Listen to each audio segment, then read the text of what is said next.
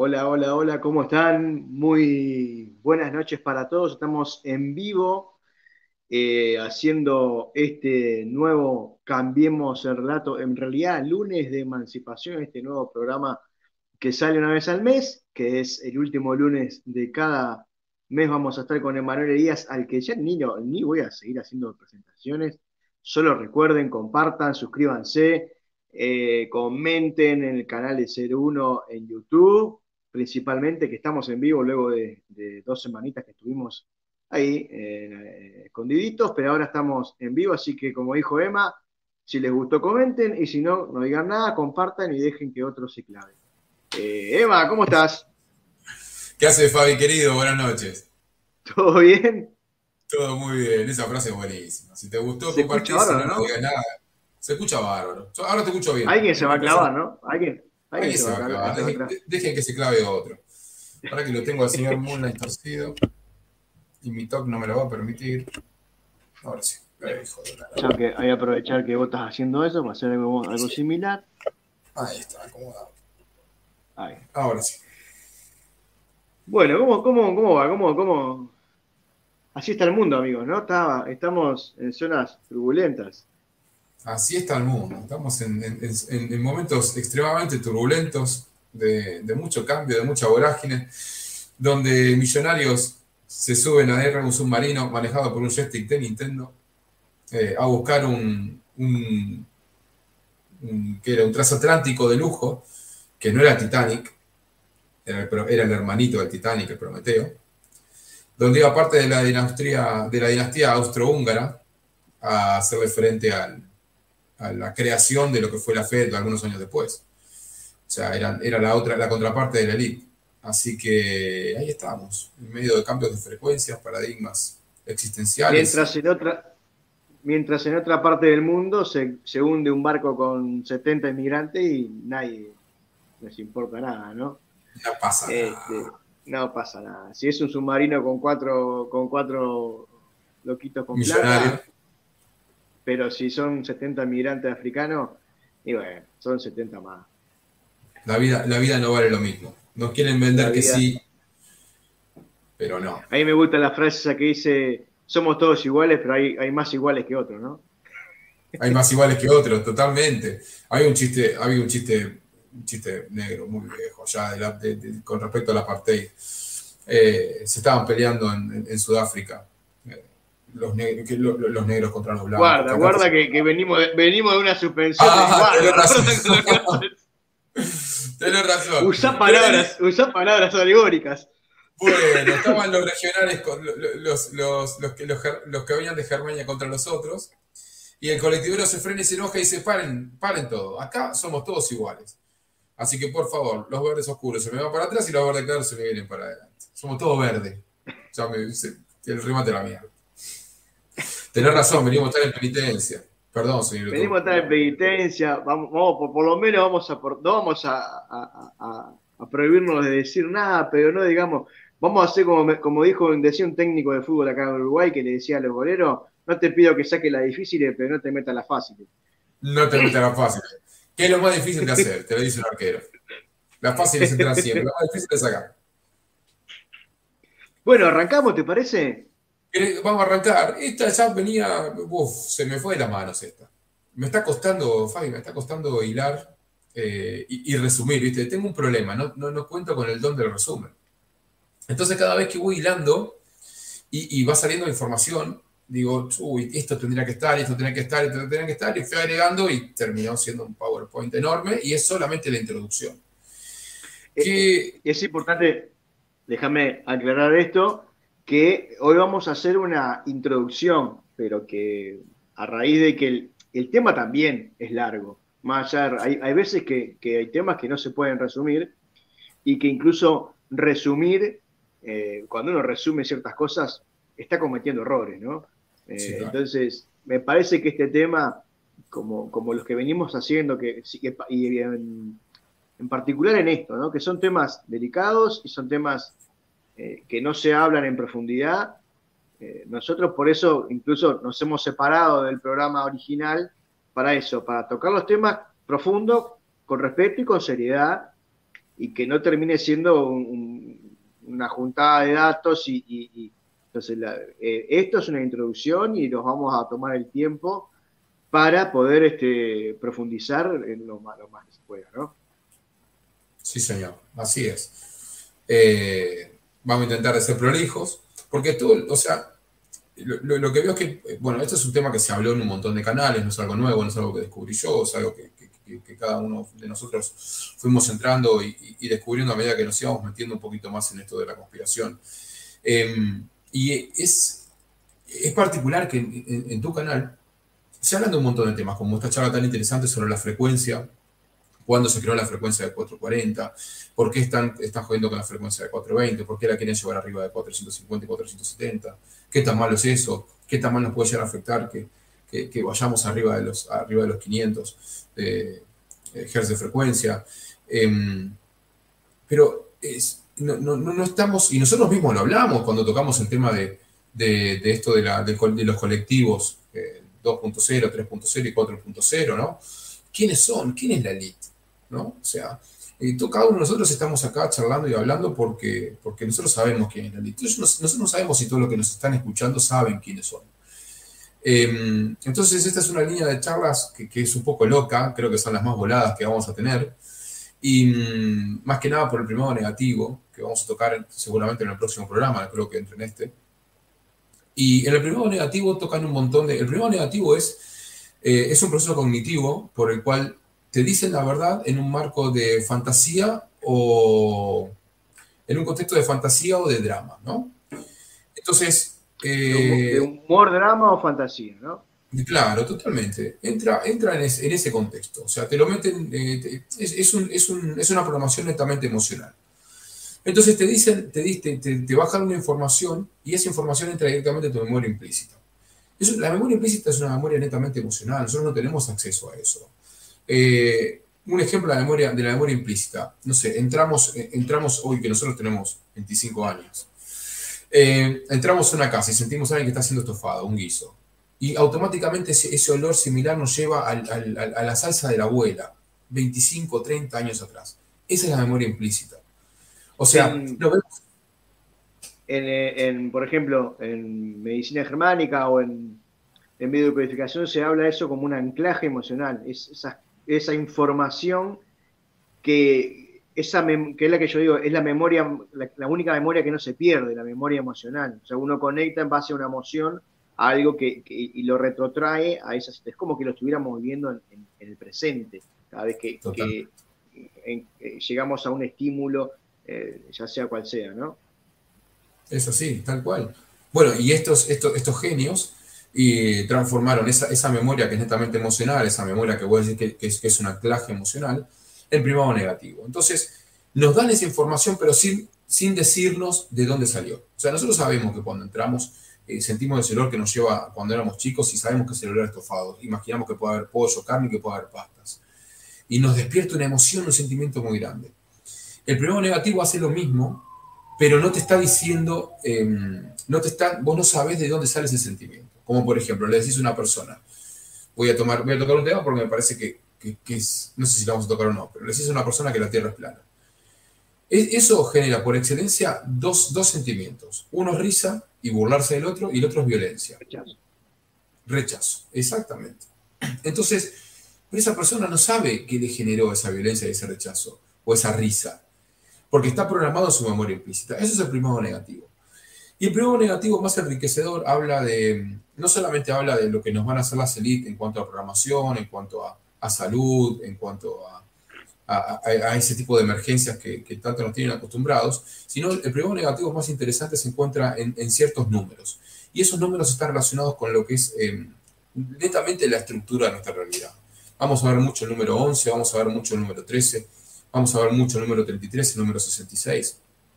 Eh, vamos a ver mucho, eh, mucho pentagrama, vamos a ver un montón de cosas que em, a simple vista no tienen un significado muy, muy ¿no? Si no hacemos introducción, va a ser un número al azar, ¿no? Hay muchas películas que hablan del número 13. Nosotros estuvimos, no sé si ya a verla toda, eh, eh, la, última temporada de Black Mirror, pero... Eh, todavía no, todavía no. Este, vi el primero y parte del, segundo capítulo. no hice lo que vos me dijiste que hiciera, que es ir directamente al último. Eh, me controlé mis, mis emociones y mi ansiedad. Este, lo quiero dejar para, para el final. Pero Black Mirror, que te acordás que lo hemos hablado en otras oportunidades, las primeras temporadas, estamos hablando de hace casi 10 años, y si uno las revé, las, las revé hoy en día, eh, son capítulos de Los Simpsons, ¿no? O sea, te dijeron casi todo. Sí, pero ese es el primero negativo. Si yo le hubiera dicho a una persona hace 10 años atrás em, que, los youtubers iban a, estar al frente, que iban a vivir de la aceptación, de los likes, y que eso les iba a generar un dinero, un mejor un mejor estatus en la sociedad y que les iba a permitir acceder a un lugar mejor hace 10 años, se nos hubieran cagado de risa, no lo hubieran entendido. Y hay un programa, hay uno de los episodios, creo que es de la primera o la segunda temporada, que se llama 10 mil millones de, em, ¿cómo era? 10 mil millones, eh, 10 mil millones de sí o 10 mil millones de... no era me gusta, es una palabra mucho más profunda. Y, sí, 10 mil millones de méritos. De méritos, ahí va. Era el de, el de ciclista, el de la bicicleta. El de la bicicleta. Entonces, ¿cuál era la gracia? Ponerse delante de una pantalla. Uno de los mejores, ¿eh? Lejos, lejos. Ese y el de Waldo Moment. Pero bueno, no vamos a hablar de. ¿Qué, hicieron? Nos estuvieron avisando, pues si no acá tenemos para hacer otro programa, nos estuvieron avisando hace 10 años atrás que la sociedad de hoy iba a estar manejada de esa forma. ¿Qué iba a ser esto? Iba a ser tecnología eh, web 4.0, iba a ser tecnología de streaming, eh, esa tecnología de streaming iban, iban, a, iban a ascender a tener un mejor aspecto social, quienes tuvieran más cantidad de likes, quienes tuvieran mejor aceptación, quienes tuvieran más, más cantidad de reproducciones. Eh, entonces, ellos han tomado hoy, los youtubers, los streaming, como se han, se han renombrado hoy, se han resignificado hoy, son los nuevos rockstar.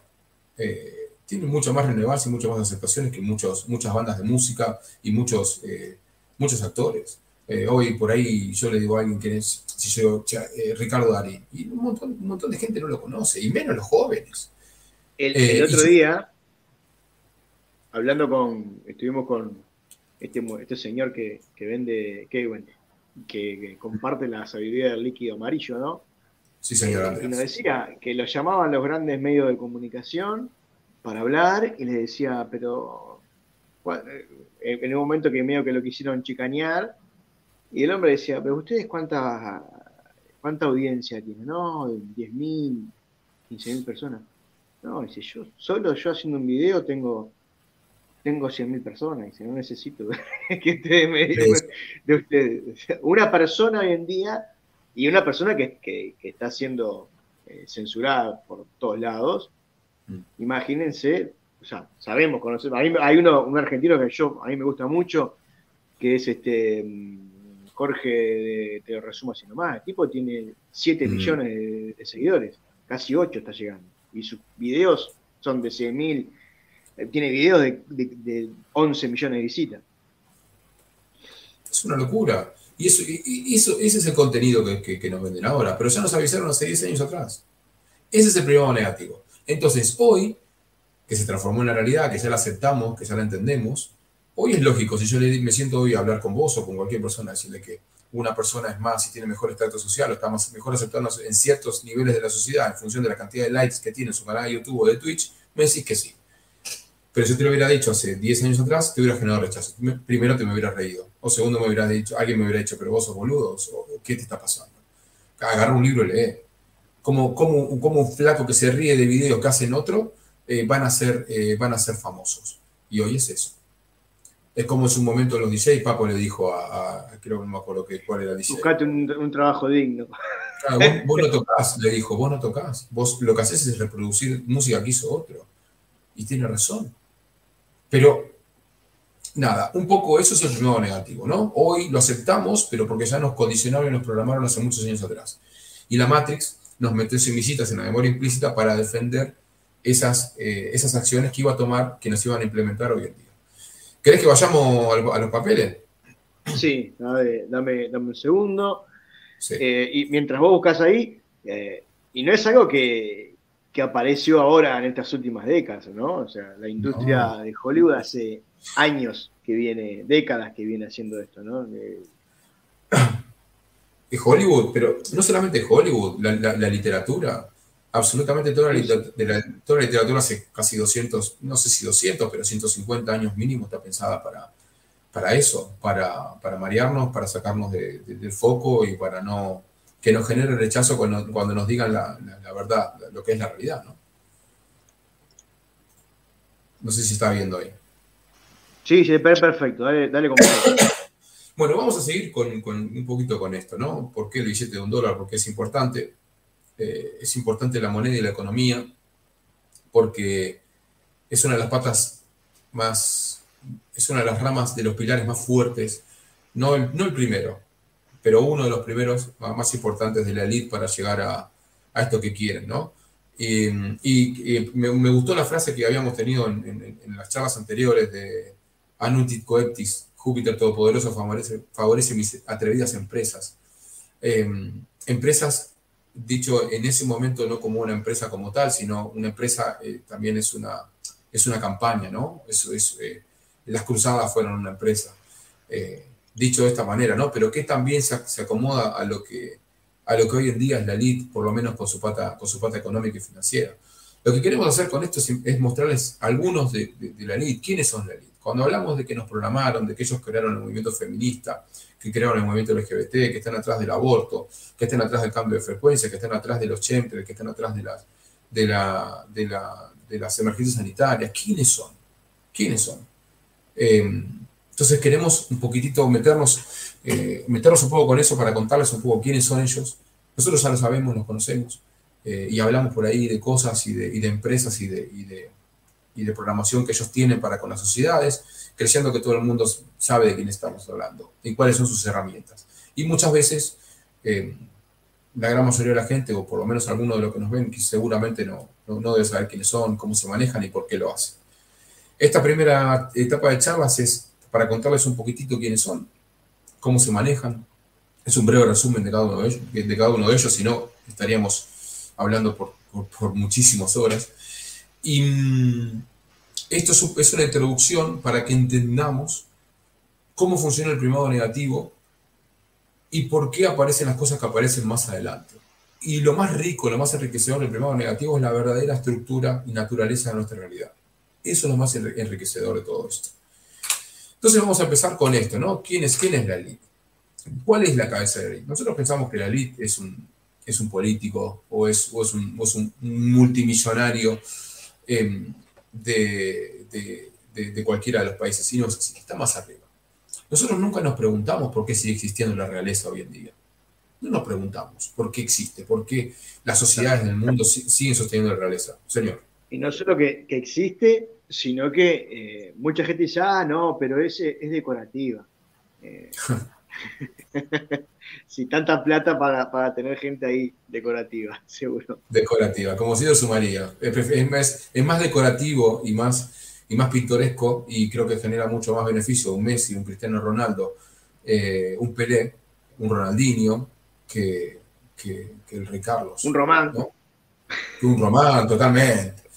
Entonces, me puse a hacer, me puse a hacer esto de, la, de la plantilla y me di cuenta de algo Viste que nosotros los conspiranoicos hablamos siempre del nuevo orden mundial, que ellos quieren un único gobierno, un único gobierno mundial, una religión y una moneda, ¿no? Es lo que quieren.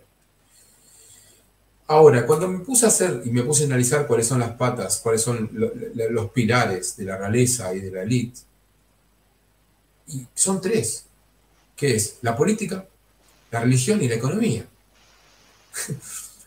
Esas son las patas de la élite. Son las tres herramientas que tiene la LID en donde basó absolutamente todo el constructo social y de la naturaleza realidad en la cual habitamos. En esas tres patas. Y lo repiten constantemente. Al punto de que ni yo me había dado cuenta de que estos eran tres pilares hasta el momento que lo plasmé en una filmina.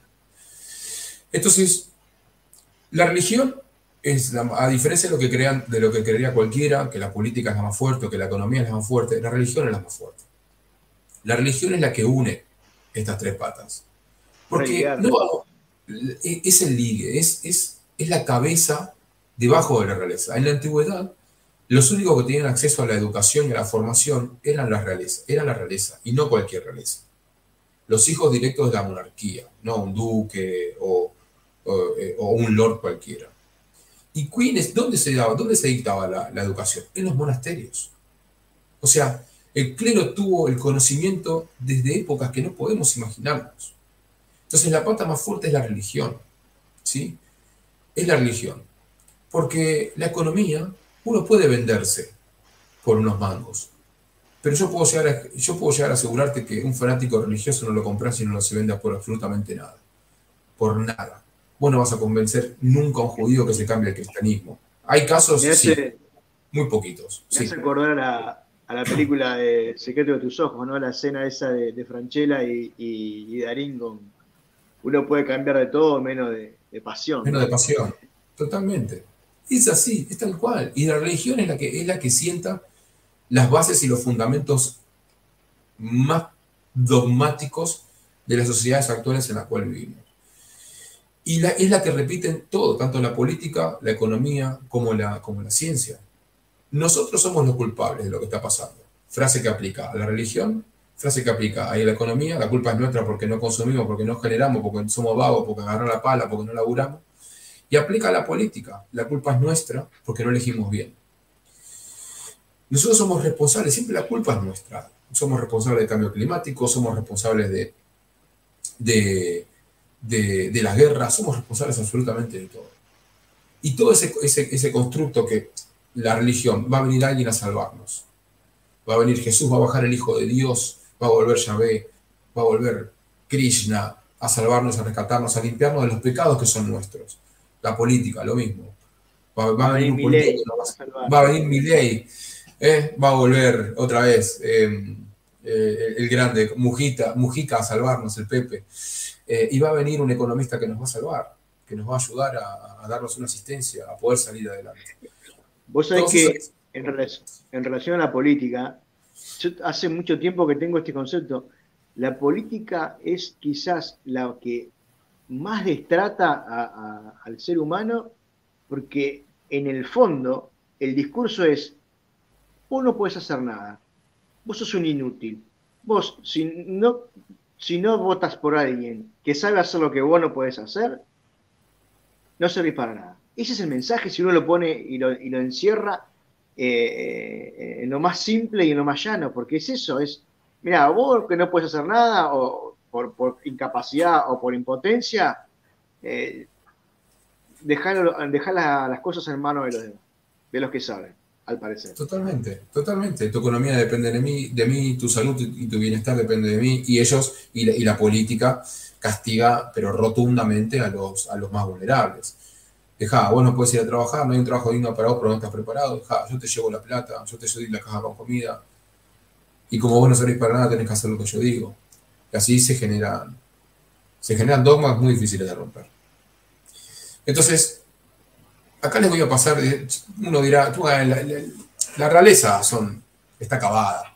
Son dos o tres países nomás. Este es un mapa actual de la realeza, de cómo está constituida la realeza. En Commonwealth Realm, son, es, el, eh, es, un conglomerado, es un mancomunado de países que tienen corona, pero no se no dictan, la, corona casi, casi que no, tiene, que no tiene influencia. Así lo dibujan ellos, ¿no? Para no decir que es todo lo mismo. Que es lo que pasa con, toda, la, con, toda la parte de Centroamérica y el Caribe y Canadá. Y eh, eh, Gran Bretaña. Después tenemos monarquía, monarquía como tal, ¿no? Ya sabemos, ¿no? Eh, Bélgica, Luxemburgo, España, Marruecos, eh, Groenlandia, Noruega, Suiza, Suecia, eh, Suecia, perdón. y después tenemos los Emiratos, que es una forma de monarquía que sigue vigente, más vigente que nunca. Y los, un sultanato que queda, que queda por ahí, que es como si fuera una especie de principado. Hay un, canal que es el nuevo desorden mundial, no sé si mm. lo, has visto, imagino que sí. Eh, bueno, es un canal de un español, que ahora se me fue ahora el nombre, se llama El Nuevo Desorden Mundial, donde te explica eh, todo esto que vos estás mostrando acá en videos de 20, 25 minutos, con nombres propios, con fuentes, con... Eh, los invito a que, lo, a que lo busquen. Se llama El Nuevo Desorden Mundial. Y está ahí eh, te habla de, los, de, las, de, las, familias reales, te habla de, bueno, de la nobleza negra, te habla de, los, de, los reyes, de la realeza en Asia, de la, en el mundo musulmán. Y lo interesante es que a mí lo que me gusta mucho es que, por ejemplo, te muestra print de pantalla de Wikipedia. O sea, digo, más allá de Wikipedia que nefasto, ¿no? Pero que incluso en Wikipedia aparecen eh, como o sea, te muestra que, aparece eh, existente esas, esas familias con esos nombres, con esos vínculos, con eh, muy interesante. Sí, pero están, están, están ya lo voy a anotar, me, me voy a poner a, verlo. están más vigentes que nunca. Tienen un presupuesto. Esto, esto es un, esto es un impuesto que le cobran, ¿cuánto, no? ¿Cuánto cuestan las monarquías europeas? ¿no? Por per cápita, por ciudadano. Eh, todas las países que tienen corona tienen, tienen el, siguen dando el, dote a la realeza. Antes era, me, sale dote, pero no es la palabra dote. Ayúdame, Fabi, ¿qué es lo que tenía que darle la, plebe al, rey? Los tributos, no, era me sale el diezmo, pero tampoco es el diezmo. no, a mí me sale el diezmo también, pero bueno, tenía que pagar un eh, impuesto, un, un impuesto a la realeza. Sigue existiendo y le cuesta mucha plata. Mónaco eh, le cuesta 1.200, 1.220 euros per cápita y es un, es un, es un, eh, es un país que tiene 33.000 habitantes. España destina 8, eh, millones, 8 millones de euros por mes para, para la reza. ¿A título de qué? Gran, Reino Unido, Gran Bretaña, 91 millones, 91 millones de euros. ¿Para qué? No nos preguntamos cuál es la función de la realeza. No nos preguntamos por qué todos nosotros tenemos nombre y apellido y no, la realeza no tiene apellido. La realeza de verdad, no los lores que nombraron ellos. La realeza no tiene apellido. Porque el apellido, en, ese, en esa época, era la forma de identificar los pobres de cada uno de, los, de, las coronas. Che, acá tengo 50.000 preveyos, ¿de quién son? Y no sé, poner el apellido. Bueno, chao, Pérez. Todos los que sean Pérez son de la corona española. De esa forma se crearon los apellidos, para identificar cuáles eran los pobres y los esclavos de cada una de las colonias. Y aparte de eso, eh, lo real, ¿no? La, palabra real, que esos son los reales, ¿no? Son los reales. Lo demás es de mentira. sí, somos de mentira. Para eso somos de mentira, para eso no somos nada más ni nada menos que mercadería. Y ahí está el veneno. Ellos son la elite, que no me, no me detuve en, eh, poner información de todo, de, la realeza completa, porque no terminaríamos más, y porque mucha información no está. Ellos casi no aparecen. Solamente aparecen, cuando uno busca información de la realeza, solamente aparece algún que otro caso de, alguna, de alguna picardía con algún amorío, algún amante, alguna corneada, alguno que se fue con, una varija con, con, guita, alguno que hizo lío en una casa, pero nada más. Ellos no eh, no exteriorizan los vínculos que tienen con, con sus títeres, que es a los que vamos ahora. Entonces, cuando hablamos de la élite, hablamos netamente de la realeza y los títeres más importantes, que son los que ponen la carita y hasta ahí nomás. ¿Qué son estos muchachos? Estos muchachos son, son algunos. Estos que vemos acá son los, los creadores y fundadores de la Reserva Federal de los Estados Unidos. Allá por el año 1900, cuando cuando hubo mucho quilombo con el tema, una de las primeras depresiones económicas de los Estados Unidos, el buen Morgan eh, juntó a los banqueros para hacer un intento de crear una reserva federal, una reserva federal de los Estados Unidos entre bancas privadas. Y supuestamente le dieron, le dieron poderes, le dieron poderes y, eh, al, Estado y al presidente para destituirlo, bla. Estos son los tipos que mandan. Y estos fueron los que se juntaron para crear la Reserva Federal de los Estados Unidos. Rothschild, Rockefeller, Warburg, Morgan, el, buen JP Morgan. Esos son los más conocidos. Después tenemos algunos que no son tan conocidos como Lazar, Moses, Kulloeb, em, y después dos que son Lehman Brothers y Goldman Sachs. Los, grandes em, artífices, fundadores y benefactores de lo que fue la crisis, la crisis, eh, eh, la crisis de propiedades, la crisis hipotecaria de los Estados Unidos ya por el año 2007. Estados Unidos está hipotecado, cada, ciudadano de Estados Unidos está hipotecado tres veces y media. Tres veces y media. Había tres hipotecas por cada ciudadano adulto que tenía la posibilidad de tener un hogar. Todas esas hipotecas fueron dadas por Lehman Brothers y Goldman Sachs, quienes compraron y vendieron ellos mismos las deudas que habían generado. Vendieron, eh, otorgaron deuda con valores, con tasas bajas, endeudaron por tres a cada uno de los ciudadanos de los Estados Unidos, se cae la burbuja, eh, la burbuja hipotecaria, porque claro, había un montón de propiedades y no había plata para, para, poder pagar la deuda, que era una cosa completamente ilógica. el valor de la deuda se cae al piso y ellos mismos a través de fideicomisos, de testaferros, salieron a comprar la misma deuda que ellos, que ellos habían generado por un 80% más barata. Pero no solamente eso, sino que también se quedaron con las propiedades. Estos son estos nenes.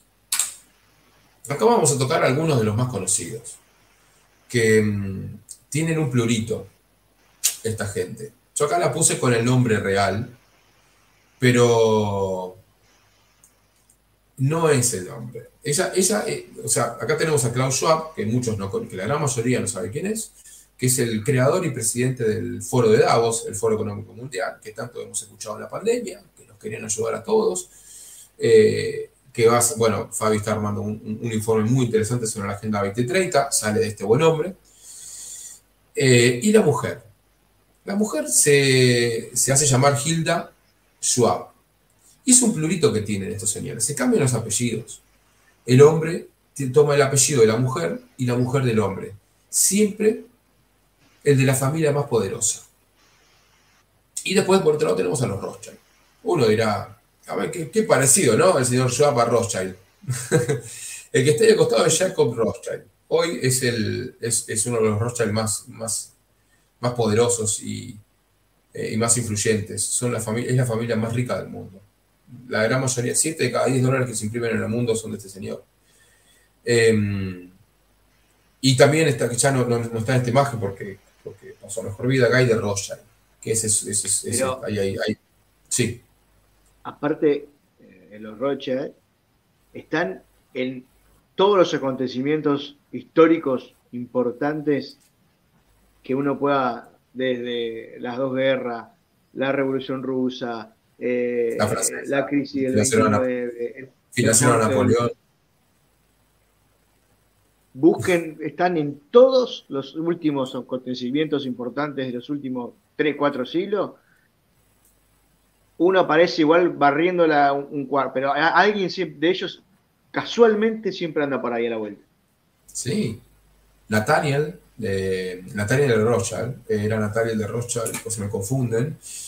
Em, sí, Nathaniel de Rothschild eh, tenía un banco en Viena y ellos estaban financiando, eh, estaban empezaron a dar créditos al Estado alemán para que pudiera crear la eh, el, hoy tengo un día, es muy lunes, Fabi, perdón, para que pudiera crear el armamento bélico, la fuerza bélica de Alemania. Cuando se dice, que no, no, encontré información concreta porque evidentemente no hay, que Hitler es, un Rothschild también. Y mm, ellos crean esta ilusión del conflicto, ¿no? Cuando en realidad son ellos. No, la Segunda Guerra Mundial eran todos los mismos. No es que Hitler se ensañó con los judíos, fue una excusa para poder seguir generando guerras, para seguir manteniendo el aparato bélico en movimiento. Porque, mm, como decía Martín el otro día en la columna de, Canal 5, es importantísimo que el apartado bélico se mueva. O sea, las fuerzas de seguridad son, es un arma de la élite para protegerse de nosotros no es algo creado para protegernos a nosotros, son sus herramientas para protegerse de nosotros cuando el, pueblo se levante, cuando el, ser se levante. Entonces es importante mantener el aparato bélico funcionando. Esto es como todo, un militar es, un militar es lo mismo que un futbolista. Si vos al militar no lo mantenés en entrenamiento y en contacto práctica y ejercicio de sus capacitaciones, se atrofia. Lo mismo que un futbolista. Sentado un futbolista profesional, sentalo a Messi, ocho años en una banca, o sentarlo a veces cinco años en una banca. Aparte que se le van los años, pierde el ejercicio de, lo que fue formado. No solamente la práctica, sino, sino solamente la teoría y la práctica, sino el, hecho de, ejercer para lo, que, para lo que entrenó. Entonces, esta gente lo tiene todo muy claro eso. Y ellos saben que a partir de, a partir de las guerras se crean deudas. Porque financian al lado malo y financian al lado bueno. ¿Y quién termina pagando las deudas? El pueblo. Entonces, cuanto más deuda tiene una nación, más deuda tiene el pueblo. Y al, tener más deuda el pueblo, aumentan absolutamente el costo de vida. Y al aumentar el costo de vida, uno tiene que salir a buscar, tiene, que, entregar más tiempo de su vida para poder generar ese dinero para pagar lo que el Estado quiere, el aumento de la luz, del agua, de, la canasta básica. Estos tipos lo tienen todos recontra Estado. No dan puntadas sin hilo, no hay, no hay algo que esté aislado. Y acá, em, bueno, este, es, este fue el, es, es, uno de los hermanos más grandes, quería ser rabino y, el padre le dijo, no, macho, vas a estudiar banca financiera y te vas a, eh, ocupar de llevar adelante el negocio de la familia. Este señor dijo, denme control, control sobre el dinero de una nación y no me importa quién redacte sus leyes. Eh, con, una, con una, estrella de, una estrella de Salomón, abajo tenemos una, cruz también, como, les gusta mucho mezclar los símbolos, ¿no? Este hombre empezó a ejercer, eh, fíjense, acá lo que, lo, que pusimos acá, ¿no? ¿De dónde son estos banqueros? Londres, Berlín, Londres, o sea, Inglaterra, Alemania e Israel. Estados Unidos, Israel, Alemania, Inglaterra, Francia, Italia, Alemania y Estados Unidos. Miren lo que hizo este buen Rothschild. Eh, este buen Rothschild mandó eh, a sus hijos a diferentes países. Nathan abrió las oficinas en Londres en 1804. Jacob se estableció en París en 1811. Salomón y Carl abrieron oficinas en Viena y Nápoles en el año, en el año 1820. Todos estos señores que tenemos acá, yo puse el ejemplo de Warburg. Warburg fundó el banco, la, casa privada de la moneda de Warburg, que era un banco privado, en el año 1800. Y estos tipos se fueron a Viena, abajo. Está todo completamente programado y diagramado. Lo que nosotros creemos que son azares, no, los, los sabemos que el veneno de la humanidad está radicado en, Alemania, en Francia y en el Reino Unido. Estados Unidos es una colonia británica, nada más ni nada menos. Es la cabeza de turco. Era, claro, es la cabeza de turco, totalmente. Y acá tenemos algo genealógico de, Rothschild.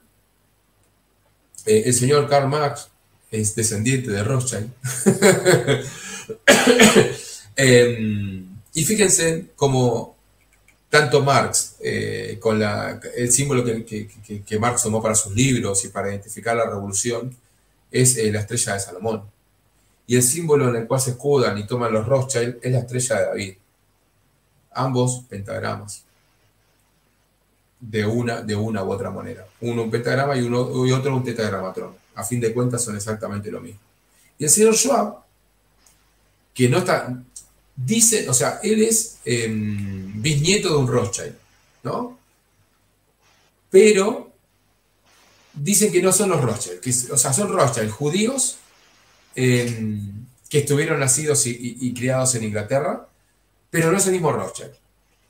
Y cuando empezaron a, levantar un poco sospechas de que, esto es todo lo mismo, en el año 1919, cuando empezaron todo este movimiento de irse eh, a, a los Estados Unidos, a crear la Reserva Federal de los Estados Unidos, a crear, a cranear lo que estamos viviendo hoy, como el Foro de Davos, como el Cool Builder, como el Wave Group, para ellos es prudente mantener el anonimato. ¿Y qué hicieron? El señor Schwab tomó el apellido de su padre, porque su madre se cambió el apellido de Rothschild por el apellido del padre, y tomó el nombre de Schwab. O sea que cuando estamos viendo el Foro Económico Mundial, el Foro de Davos, que es una, entidad privada creada hace casi 20, creo que 20 y pico de años, estamos viendo también un Rothschild. ¿Y quién es este Klaus Schwab? Que muchos tampoco conocen. Voy a tomar el atrevimiento de poner esto. La gran mayoría no lo conocen, pero quiero mostrarles cómo de los argentinos. ¿Se escucha bien, Fabi? Nosotros observamos Bajito se escucha. Se escucha muy bajito. No le puedo subir el volumen. Actual, un punto de inflexión para avanzar en el gran reinicio que tanto perdona ¿Se escuchó? escuchó bajito, yo lo escuché bajito, espero que lo hayamos escuchado, podido escuchar. Que se puede escuchar bien. ¿Qué es lo que dice? Esto fue el foro del lago. De... Sí. que nos comenten ahí lo que están mirando si se pudo escuchar. Se escuchó bien. Eh, lo que dice, lo que dice Alberto Fernández, eso fue el foro, el foro de Davos de 2021, todos encerrados. Te mandé uno del foro de Davos hoy, ¿eh? Sí, también, ese es un muñeco. Muy premonitorio ese. También, pero Mauricio Macri en el foro de Davos diciendo que Massa iba a ser el próximo presidente que es argentino. Sí, no en esta, ¿eh? en esta le toca a uno de derecho. Va a ser, dice que se escuchó bien. Se escuchó bien. Ariel dice que se escuchó bien. Gracias, Ariel. Gracias, Ari. Em, él está diciendo que toman la crisis sanitaria como una, una oportunidad para ejercer el gran reinicio que tanto pregona Klaus Schwab.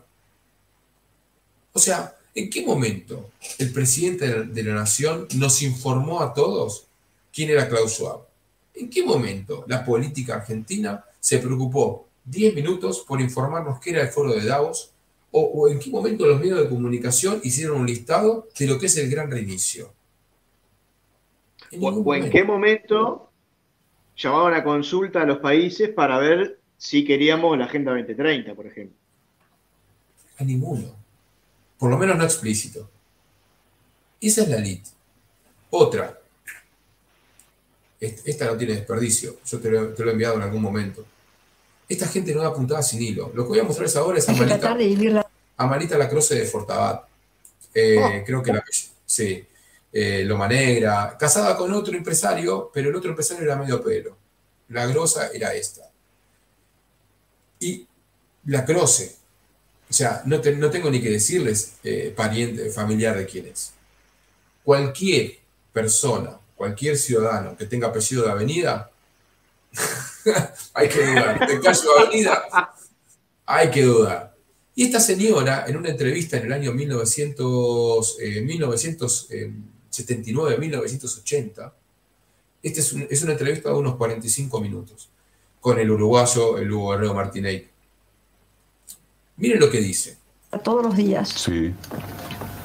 Como, como si mañana a lo mejor. Sí, sí, sí. Entonces todos los días trato de, como los Boy Scouts, de hacer una buena acción, sí, sí, sí. de producir algo que sea satisfactorio para los demás, de dar una alegría, de tener una alegría rota. Sí, sí, sí, muy bien, muy bien. Todo eso. Y esa, es lo que me da la felicidad. Presumo que, que los no puedo decir los grandes, los hombres de empresa, las personas de empresa, como su caso, deben de pensar muy poco en el futuro, ¿no? Planean el presente sí, trabajan el presente sí, y después se va dando el futuro solo, ¿no? Creo que sí, yo pienso en el 2020.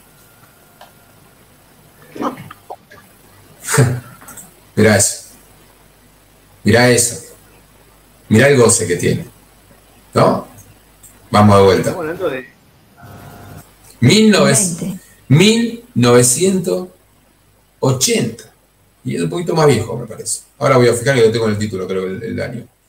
Sí, yo pienso en el 2020. Es la cara de goce. Y él sabe. Creo que voy a estar en el 2020, si Dios me presta vida. ¿Qué Dios te va a prestar vida? anciana hija de su madre. ¿De qué Dios estamos hablando? Esa es la elite. Pudo haber dicho cualquier año. Pudo haber hecho el 2017, 2018, 2019, pudo haber dicho el 2001, pudo haber dicho el 2011. Pudo haber dicho el 2024, dijo el 2020.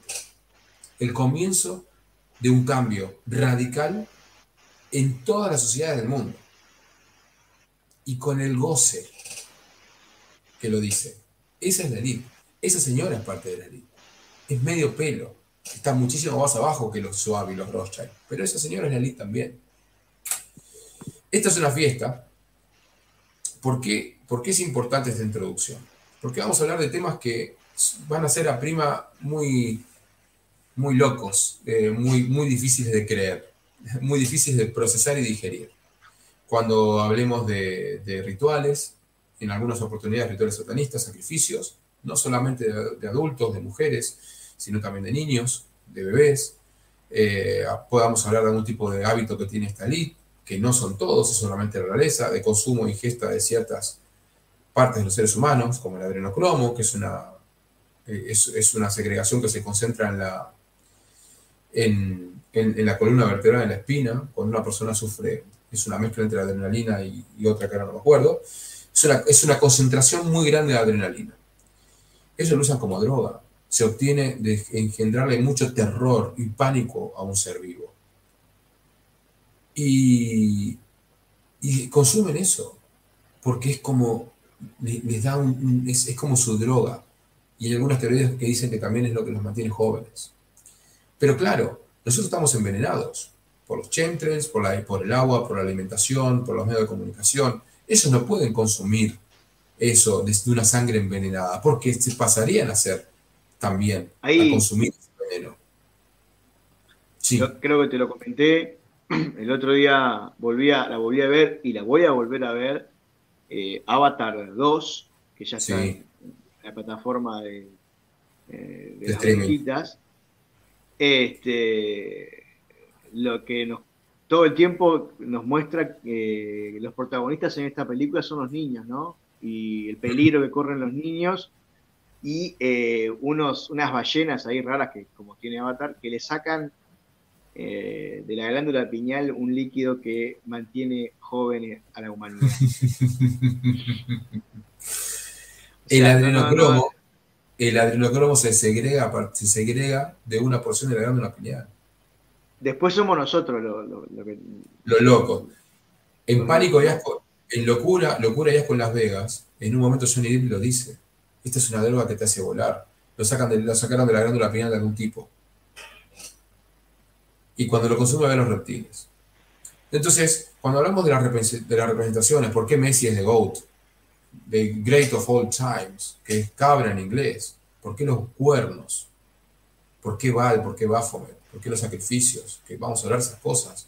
Nada tendría sentido si no le mostramos esto que ellos son los que llevan adelante estas cosas. Esta, esta, esta, esta, muchas de estas máscaras han sido Salvador Dalí. Esto es terrible. Esto es terrible. Así estaban decoradas las mesas donde comía esta gente. Yo, no sé ustedes, muchachos, de, donde nos estén viendo. Yo cuando comía sábado o domingo, las pastas los domingos en la casa con mi familia, no ponía un muñeco o un bebé en esas condiciones como centro de mesa. No sé, allá ustedes, Fabi, cuando se juntan a comer picada tienen, ponen muñecos. No, no, no, vos, sabés que no, por ahora no. Capaz que yo estaba, ya estaba, ya estaba tan, entrado en copas que no le presté mucha atención, pero no te. Pero le diste bola. Pero no lo pusiste así como, como, y no lo pusiste así como, como decoración. Ahora, un dato. Fíjense la cabeza del bebé que está abajo a la derecha. Está rota. ¿En qué parte? Acá, muchachos. El tercer ojo. ¿Saben por qué el tercer ojo se ubica entre medio de estos dos ojos y acá arriba, gente? Porque acá está la glándula pineal, la que se encarga de trofeos con flúor, la que en teoría es la, es la conexión, es nuestro wifi con la fuente, para obtener Flúor que le ponen al agua. Al agua, a la pasta de dientes, absolutamente todo. Tenemos la glándula pineal calcificada. El adrenocromo sale de una glándula pineal. Y el bebé, ellos hacen cosas terribles con los bebés, para poder generar adrenocromo. Pero los locos somos nosotros. Después, empresarios. Estos son, no son de la realeza, cosa que Schwab y, y Rothschild fueron nombrados lords eh, por las coronas británicas. Em, estos son empresarios, no están relacionados, o sea, no tienen el título de lord, ¿no? El señor Rockefeller, que todos conocen, y JP Morgan. JP Morgan es el banco más importante, JP Morgan Chase Company, es el banco más importante de los Estados Unidos y es uno de los bancos que está comprando todos los bancos que se está fundiendo ahora. Sí, señor. Que están haciendo, fundir ellos. Claro, están haciendo lo mismo que hicieron cuando crearon la Reserva Federal de los Estados Unidos en el año 1913. Están haciendo lo mismo. Estados Unidos tenía más de 40 bancos, entre bancos grandes y chicos. Se juntaron solamente 12 bancos a comprar la soberanía al resto y crear ellos solo la reserva. Es un fractal, se repiten, repiten lo mismo una y otra vez. No porque las crisis sean reales, sino porque es la única forma que tienen de depreciarnos constantemente nuestra, nuestro tiempo de vida. Y después tenemos el, conglomerado de los que están en la oscuridad, que son mega empresarios, que arman su, su, su, su círculo, su grupito cerrado, ¿no? Es el club de barrio. El Bohemian Grove. Todos los presidentes de los Estados Unidos salieron del Bohemian Grove. Pero a los presidentes electos no se les permite volver al Bohemian Grove. Es un grupo secreto de empresarios estadounidenses eh, que tiene una, una bicoca, 2.700 acres en los, en los bosques de California. Son 1.100 hectáreas, son 11 kilómetros, 11 kilómetros cuadrados tienen estos pibes. De un, lugar que está, de un lugar que está prohibido sobrevolar y que yo me estoy fijando en Google Maps y a prima hay partes que están editadas. ¿Quiénes formaron parte del Bohemian Group? Y acá están los fotitos. El señor Ronald Reagan y el señor Richard Nixon. Acá hice, me tomé la libertad de hacer un... Ese es el lugar, ¿no? Eso es eh, 2061 Bohemian Avenue. Que nada, la avenida se llama como el grupo, ¿no? Tienen ese poder y hasta ese, se dan esos gustitos, ¿no? La calle que ingresa a su lugar se llama como su grupo secreto. Para que se den una idea, eso más o menos, ese cuadradito que ven acá, son 11 kilómetros cuadrados. No tengo idea cómo es la distribución porque no aparece en ningún lugar, si la flecha va más arriba o más abajo. Estos son 11 kilómetros cuadrados, señores. Lo tiene esta gente. No se puede sobrevolar, no, puede, no, no lo puede sobrevolar ni, ni aviones comerciales ni privados. Estamos de acuerdo que esa foto que esa foto eh, dudosamente sea la real, ¿no? Está, no, acá, mira, acá tiene editado, no, lo- no lo iba a hacer, porque iba, iba a tomarlo directamente con el más y dije, no me voy a meter ese quilombo, porque no voy a llegar, no vamos a llegar con las horas. Pero esta zona está recontra, recontra. Cuando haces un zoom, acá tiene un, acá tiene un cuadradito así. ¿Se ve el, el puntero del mouse, no, Fabi? Sí. Sí, se ve, se ve. Acá tiene un cuadradito, una línea recta dibujada de sombrado, que sabes qué, como el Polo Norte. Este- estos señores tienen un búho. E- es- esa, esa estatua que ven ahí arriba es un búho. Y uno dirá, somos unos locos. En el billete de un dólar, ¡oh, hay un búho! está escondidito. Ahí. Miren qué lindo el búho. Que está dicho por ellos, que es el es el búho así. No lo había visto yo al búho, no le había prestado atención a eso. Había visto la pirámide, había visto- pero no había visto el se- mirá vos. Y escuchá, pará, que no, no quiero spoilear la charla, pero.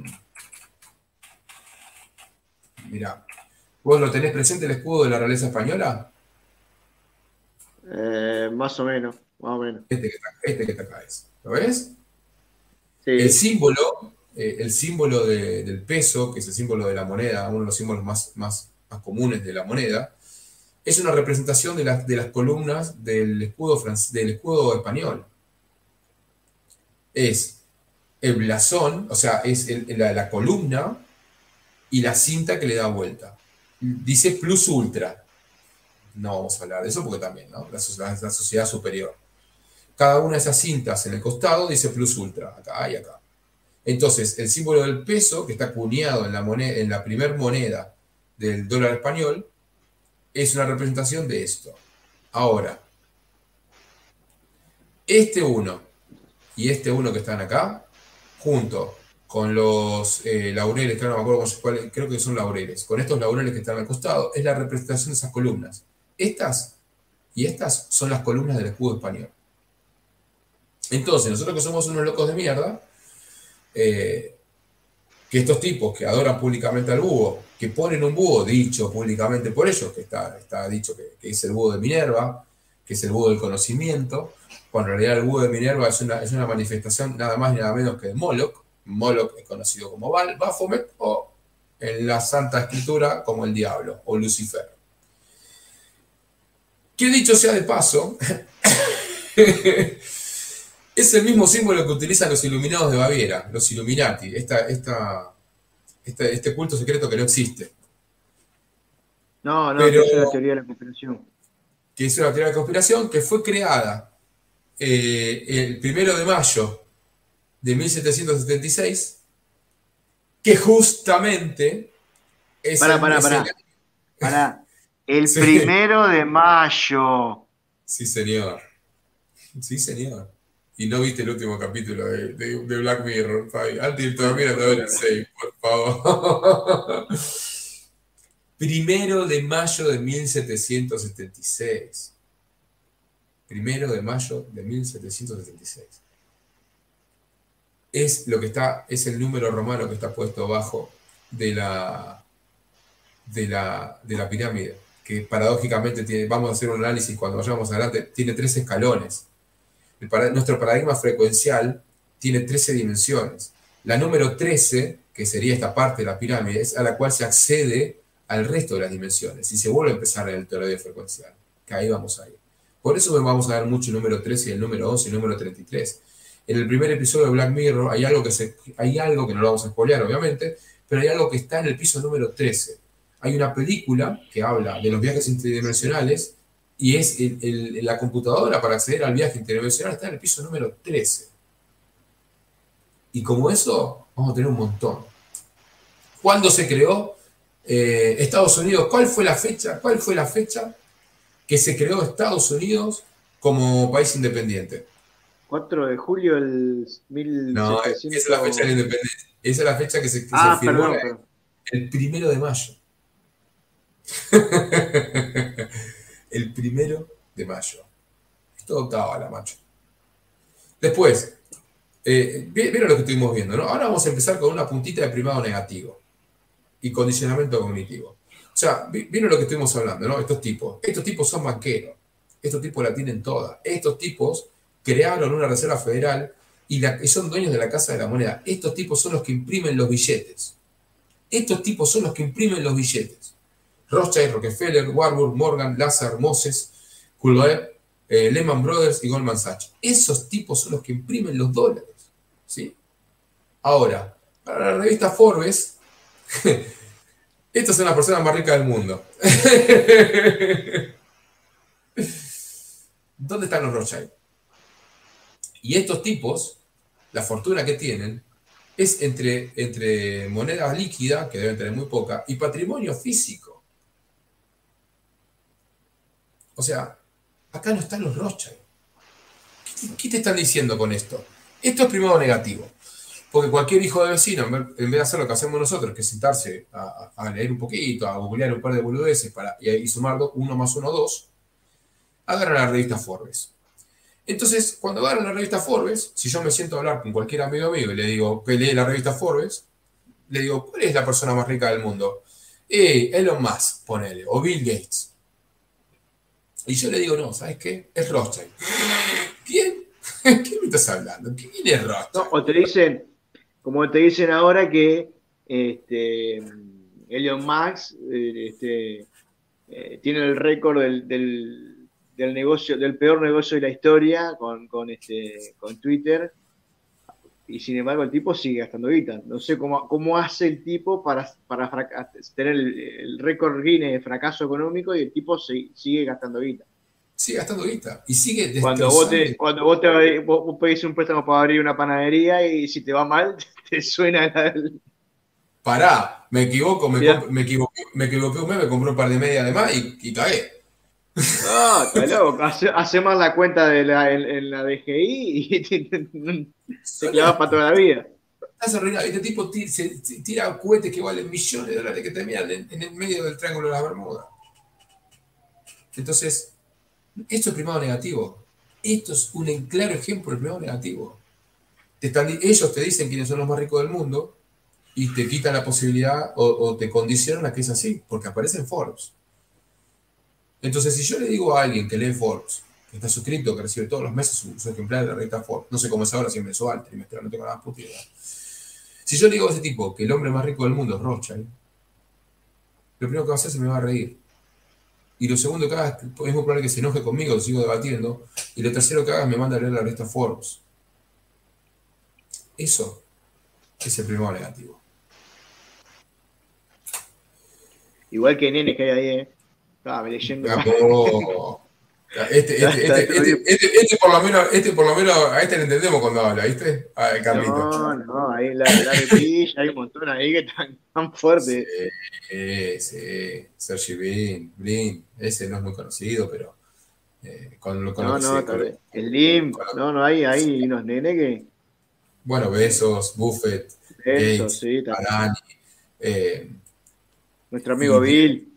Nuestro amigo Abiel, y sostengo, Brin, que no, es muy conocido, ese, tipo, va a tener una participación muy importante y muy relevante en el transhumanismo, en este paso a, implementar tecnología en nuestros cuerpos, a arruinarnos energética y vibracionalmente. Ese tipo va a tener una participación muy importante en eso. Eh, y no están acá, no están acá. Después ya entrando en el, terreno un poquito más de, la charla loca, ¿no? Em, de que es todo Kabbalah. Yo no soy un experto en Kabbalah, ¿ah? sé muy poco de Kabbalah. No sé vos cómo estás con la Kabbalah, Fabi. No, me puedo considerar un experto, pero algo, algo me he introducido, sí. Es todo Kabbalah. La Kabbalah eh, el árbol de la vida, tiene muchas representaciones, hasta lo que yo sé. Bueno, justamente el otro día hablábamos de eso, como hicieron ellos con la bandera LGBT para invertir eh, el, espectro de colores que se representa en la Kabbalah, en lo que es el árbol de la vida. Eh, y está todo relacionado con la alquimia. Me, paso esta parte de la charla, después voy a hablar un poquito para atrás para el tema de los números. La alquimia tiene, tiene como... Sí. Lo que yo puedo aportar de Kabbalah y también invito a que, a que vayan a ver la, charla que tuvimos con Raúl Durán, que es un, español que vive en Portugal, que también profundiza en el tema y que coincide conmigo en esto de que eh, es un mecanismo de, alguno le puede decir de magia, yo le puedo decir una herramienta metafísica que, que funciona y que funciona para para, el, para, el, para hacerlo correcto como para hacerlo incorrecto. Entonces, saber cómo funciona te lleva a darte cuenta por qué aparece el 13, por qué aparece el 11, por qué eh, aparecen ciertas palabras, por qué hay ciertas fechas que coinciden con, por ejemplo, el 7 de Ab, que es una fecha que es el 7-11, eh, el 7-11, por ejemplo, que es el 7-11 del, calendario eh, hebreo, o sea, hay un montón de cosas que uno empieza a, entender con la Kabbalah de por qué pasan y te das cuenta que si esta gente, que es la que pareciese, pareciese no, estamos dándonos cuenta que controlan mucho más de lo que nos dicen, que tienen mucho más poder de, lo que nos dicen, lo usan, y algo hay que aprender de eso porque por lo menos para, para eh, no no vivir en automático y no dejar que eso te influya ¿no? Totalmente, totalmente. Para aprender a reconocer lo que es lo que vamos a hacer ahora con esto de, nutrirlos, intentar de, informarles un poco de cómo funciona el privado negativo y por qué, es que no es, eh, uno, pensará que es, eh, es, si nosotros hablamos de la Kabbalah o de procesos alquímicos como la estructura y el funcionamiento de nuestra realidad, sin darles una pequeña introducción, es difícil de entender y procesar. Ni hablar de que para entender la, la como dice Fabián, es un manual. La Kabbalah es un manual de instrucciones. Es un manual de instrucciones. Con bases y fundamentos alquímicos. La alquimia tiene mucho de Kabbalah, como es arriba es abajo. El universo es, eh, el universo eh, toma y da en las mismas, toma y da en las mismas, en las mismas cantidades. el principio métrico, todo, todo tiene, tiene. Es un, es un código de si vos te regís por el código, vas a encontrar cierta movilidad energética y, descubrir ciertas cosas.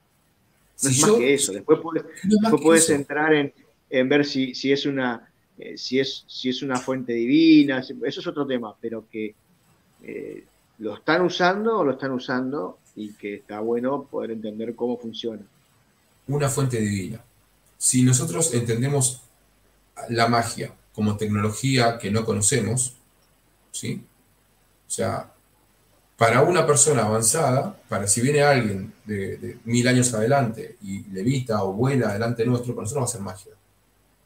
En ningún momento lo vamos a entender como si lo vemos que levita sin ningún tipo de dispositivo, va a ser magia. Pero para esa persona es tecnología. Si nosotros entendemos la Kabbalah como el proceso, el funciona, la Kabbalah como los procesos alquímicos y herméticos, como estructuras y funcionamientos de, como estructuras de, funcionamiento de una realidad, dejan de ser algo metafísico o algo divino para transformarse en nada más y nada menos que mero conocimiento empírico. Ellos lo que están haciendo es ocultarnos cómo funciona la realidad.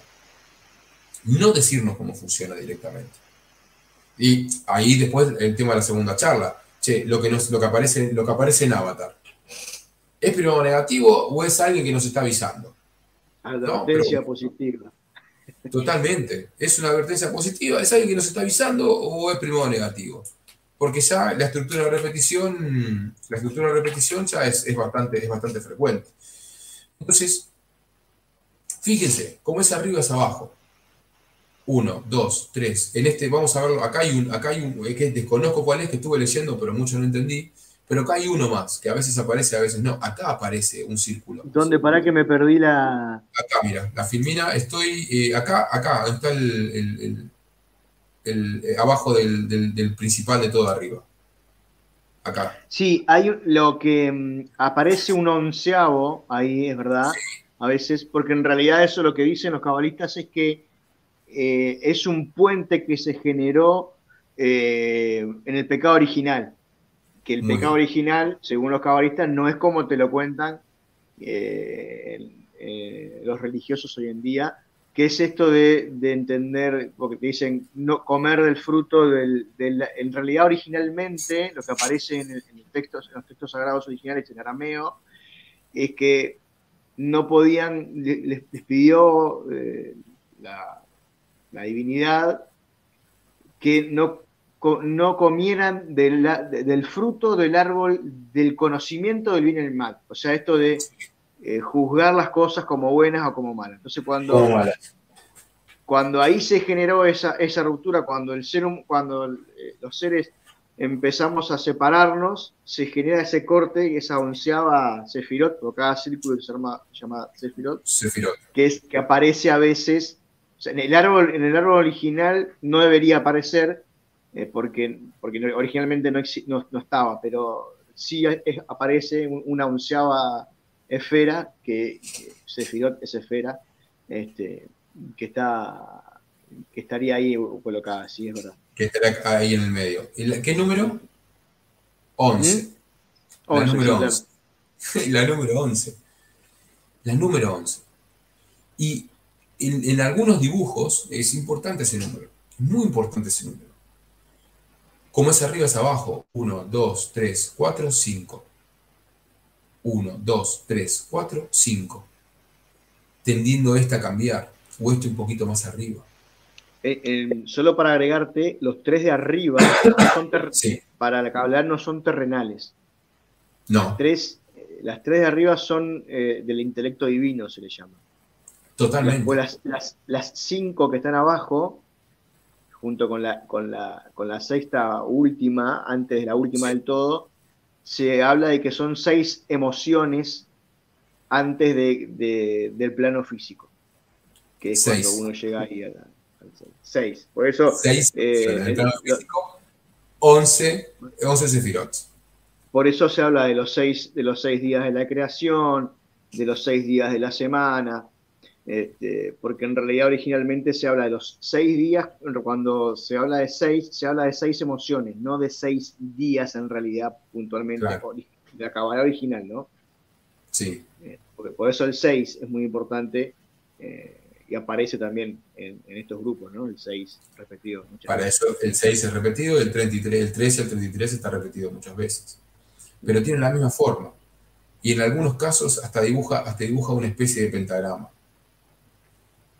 similar, no, digo que sea, pero es, muy similar al triángulo, la estructura de una pirámide. Esto, en este no se ve bien, pero en otro se ve que es un, parecería que fueran una pirámide conteniendo otra pirámide, conteniendo otra pirámide, conteniendo otra pirámide, conteniendo otra pirámide. Sí, hay, un árbol de la vida que es un círculo, que es un círculo y que, cada círculo forma como un triángulo, un triángulo. Este, sí. Entonces ellos, ellos toman todo este conocimiento para aplicarlo, en, que es la estructura de cómo funciona la realidad, para aplicarlo en su numerología. Entonces ahí vamos. 1776 es el año de fundación de, USA, es cabalístico. 1 más 7 más 7 más 6, 21. 1, 7, 7 y 6. Siempre van a ser los mismos números. Siempre. Es el mismo número que los masones mexicanos emplearon para la fundación de México, pero integrado al 18, entonces quedó 1821. que 8 más 1 es 9. 2 más 1 es 3. 3 más 1, eh, eh, ahí tenemos 9 y 3, son 12, 3. El número unificado de 1821 da 3. Eh, constituye la repetición del 21, que fue la primera fundación del país. En 1521 cae el Imperio Azteca.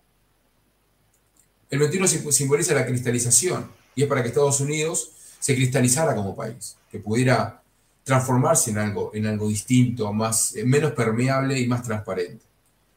El 4 de julio es cuando se firma la independencia de los Estados Unidos, que también es el 11. El 11 es un número, es un número mágico para todos estos cabalistas. Eh, el, teléfono, el teléfono de emergencia de Estados Unidos es el 911, que 9 más 2 da 11. Los enemigos, en teoría, atacaron el 11 de septiembre, que es el noveno día del mes. 9, 9 más 11, otra vez el número 1. Eh, atacaron las Torres Gemelas que simbolizaban un 11. Nueva York fue fundado como el estado número 11, el estado más importante de los Estados Unidos.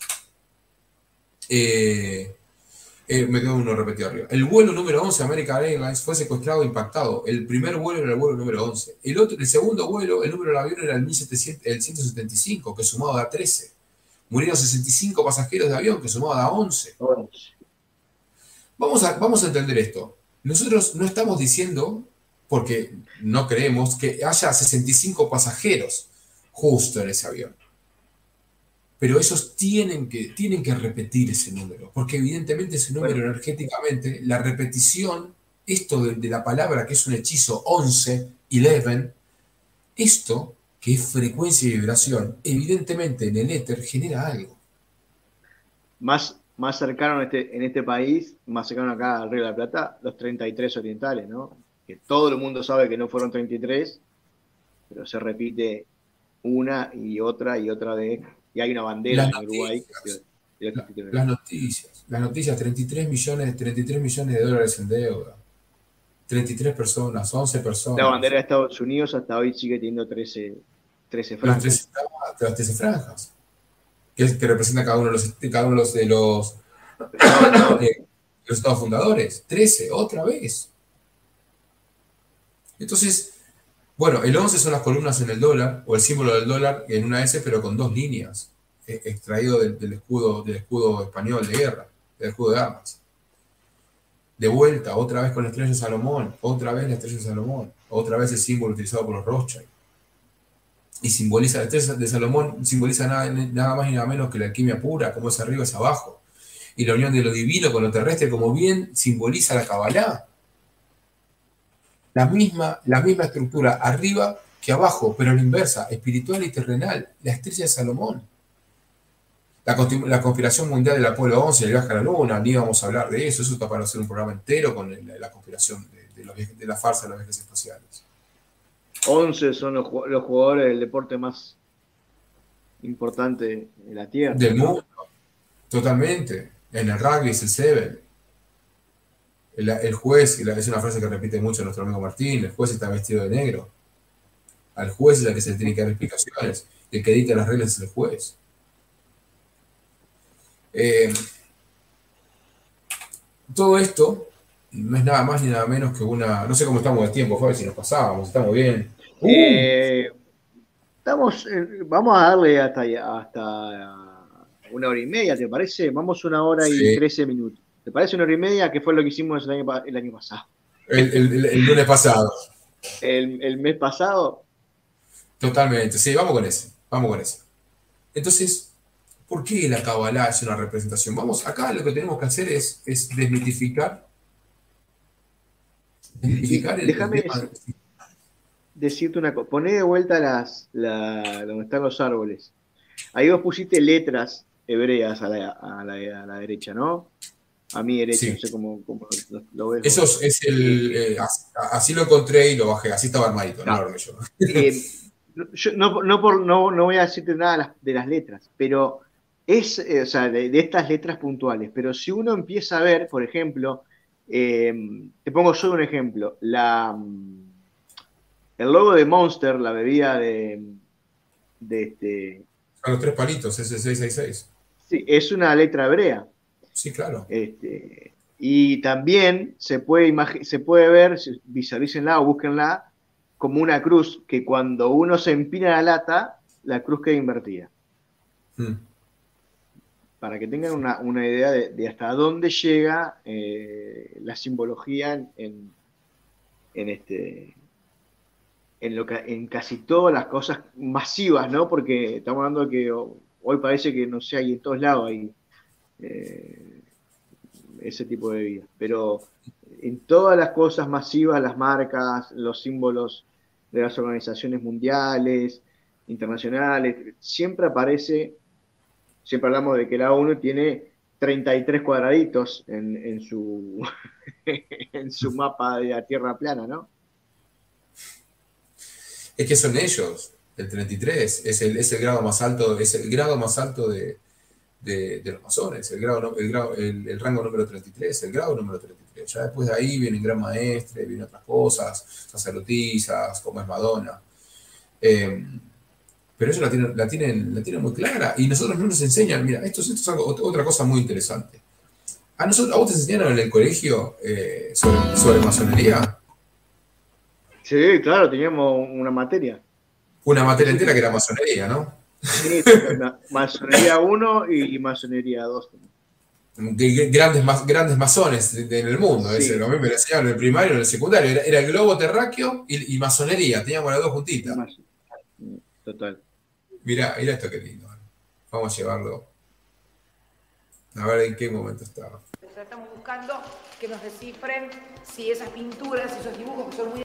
Y con la revolución del 30, pintura, cada, todas las, todas las católico, ultracatólico. Encontré una, pintura en el sótano de, la Casa de Gobierno y están buscando quién descifre ciertas escrituras que tenía la, pintura, que llevaba ahí como 40 años. Pero bueno, ¿tenés idea? Esto, mil, eh, 2000, este es el primera, primer mandato de la señora, 2016. Sí, está ahí. No, eh, no 2000, sí, 2011. 2011, sí. 2011, 2002, entre 2011 y 2012 creo que es. Ahora después lo busco. Pero, que nos descifren son símbolos masónicos. ¿Ustedes saben qué son los masones? Ahí está. Vamos, vamos a poner un poquito de, de, vamos a hacer un poquito de católico, ultracatólico, de pintura, cada, todas las, todas las, aparentemente eran dibujos masónicos. Y con la revolución del 30, cuando Liburo dio el golpe, que era un golpe católico, ultracatólico, pensamos que puede ser eso. Estamos buscando que nos descifren si esas pinturas, esos dibujos que son muy extraños, son símbolos masónicos. ¿Ustedes saben qué son los masones? me van a expulsar.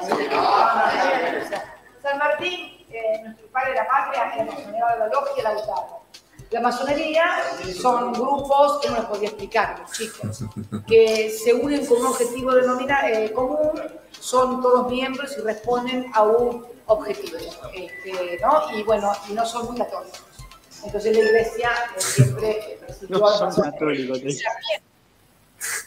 No son muy católicos, claro, ¿no? Muy católicos. Están disfrazados de otra cosa porque es necesario no son muy católicos, no, ellos, los masones. Pero vos fíjate cómo sabe, cuando una persona se tira, se hace, tiene todos los gestos que tiene ella, ir a buscar apoyo en el pelo, em, dejo de compartir un toque. Cuando una persona tiene, así vuelvo, eh, dejar de compartir. Cuando una persona tiene todos los gestos que tiene ella, ¿no? Ir a apoyarse en el pelo, ir a apoyarse atrás en el pelo, mirar por arriba, hacer gesticular con las manos, ¿cómo, cómo te lo explico? Eso es el equivalente cuando te sentás con un amigo, sabes que lo están cagando, que no lo querés, o sea, vos sabés la verdad, la verdad es grave, porque sabes que la verdad es grave, sabes que la verdad le va a doler. Y no sabes cómo te lo digo, mira, macho, no sé cómo, no sé cómo, cómo te lo puedo decir. ¿Entendés? Eso es lo que hace. Hay una verdad que es grave, hay una verdad que es disonante, que al decirla, verbalizarla, va, va a generar una, incongruencia muy grande cognitiva. Entonces ella no sabe cómo expresarlo. Y ella bien lo dijo. No son muy, y bueno, no son muy católicos. No, claro que no. Porque su Dios es otro. Entonces, esta mujer que está el, famoso video aquel ya que decía que el poder, eh, el presidente tenía un, como mucho un 25% de, de poder y que hace, no hace seis meses volvió a decir algo como eh, poder, poder, creer que por tener la banda y el bastón presidencial tenemos poder, muchachos, y todo el mundo sigue creyendo que le está hablando a, Alberto Fernández, ¿no? y lo vuelve a repetir una vez más. Nos llama a nosotros. Yo creo que en algún punto está pasando ahora, vos pusiste ese, el, el, octógono, ¿es? Em, sí, le pusimos el, exceso de, de, expresión, de libertad de expresión. Sí. Negro. Estuvo buenísimo. Em, y eso responde, ese símbolo responde, es la estructura de programación.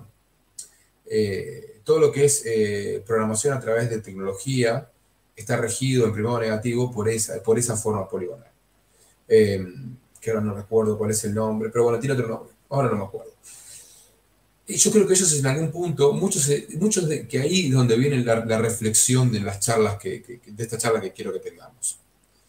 Yo creo que en algún punto muchos se deben arrepentir ¿no? Como, puede, como habrá pasado con este hijo del, rey español, el que se fue, el que dejó la realeza, o el hijo, o el hijo de, la, realeza británica. No, el de la británica. Eh, eh, el Sí, sí, sí, sí. Que está, que está en Estados Unidos ahora, creo. Se abrió, vamos, vamos a ponerle que se abrió. Salvo que aparezca dentro de 5 o 10 años eh, atrás de una mega corporación, un mega banco, el pibe se abrió. no, pero al parecer el otro día cuando asume su padre, ni siquiera lo pusieron ahí donde estaban todos los familiares y, lo hicieron entrar por otra puerta y cuando se fue, lo metieron por un costado adentro de un auto y lo sacaron para afuera. Y lo sacaron. Sí, se abrió. No, lo dejaron ni, que apareciera al lado, de los hermanos.